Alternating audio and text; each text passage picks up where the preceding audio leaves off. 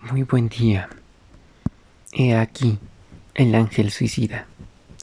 Te doy la bienvenida en todo el sentido de mi corazón para que escuches mi historia con la personalidad que tengo ahora.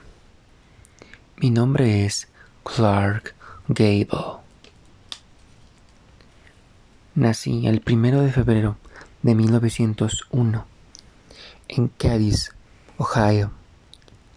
Soy hijo de William Henry Gable, un perforador de pozos petroleros, y mi madre, Adelaine Hindersman, quien murió cuando yo solo tenía siete meses. Ella era católica y él protestante. A mí nunca me gustó la disciplina académica, por lo que terminé abandonando los estudios y después traté de ganarme la vida trabajando en una fábrica de neumáticos, ubicado en Akron. Fui vendedor de corbatas y también caricaturista. Antes de finalmente dedicarme a muchas formas de actuación, sobre todo en teatro. Y eso me hizo conocer a Mitchell en Broadway. Esto en el 28 formalmente. A partir del 24 fue cuando aparecí en películas mudas y después al pase del cine sonoro. Pues fui contratado para la Metro Goldwyn Mayer por mucho tiempo. Tuve que hacer muchos oficios en ese tiempo, así como las representaciones escenográficas, en donde mi carrera como actor se vio impulsada por Josephine Lyndon, siendo una mujer mucho mayor que yo. Me casé con ella en ese mismo año.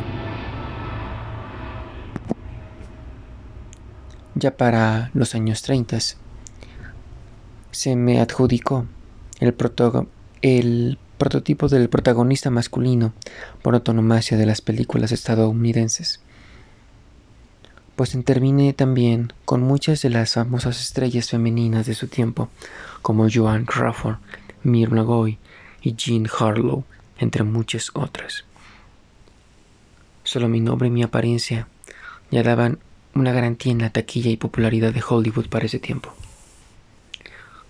Siendo mi primera actuación destacable fue una película del oeste llamado El desierto pintado del 31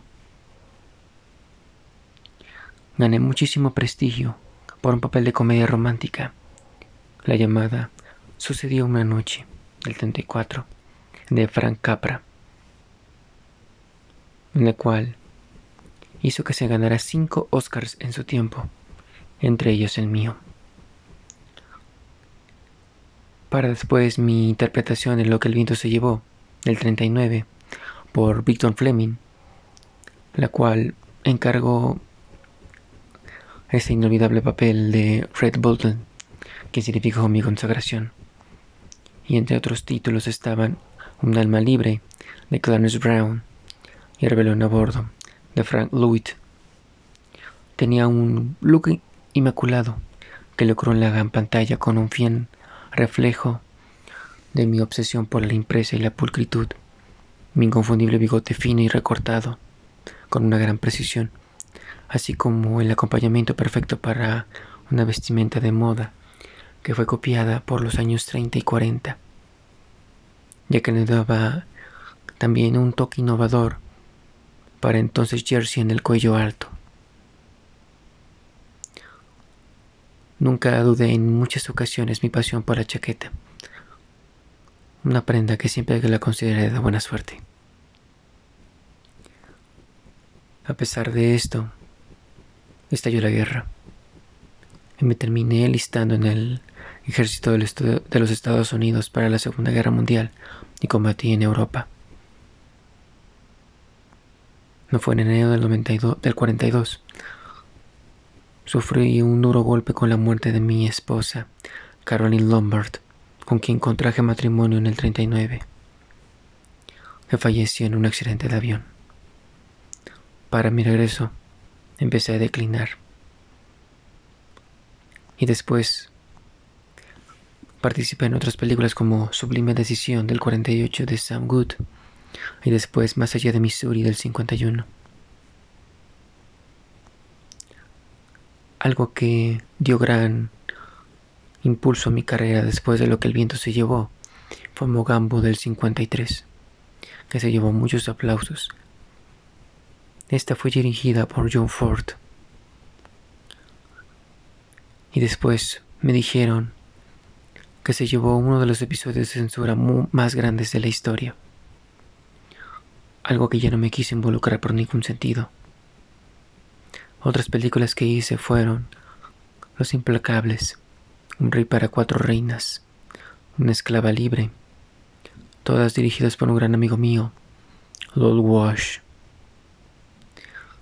Hasta que llegó esa película de Vidas Rebeldes de John Hudson con Marilyn Monroe y Montgomery Griffith.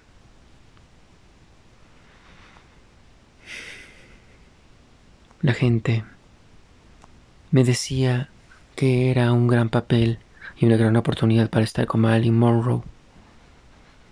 Debo decirle que yo jamás tuve un amorío con ella. Hubo un mito sexual entre nosotros a pesar de su edad de desnudo.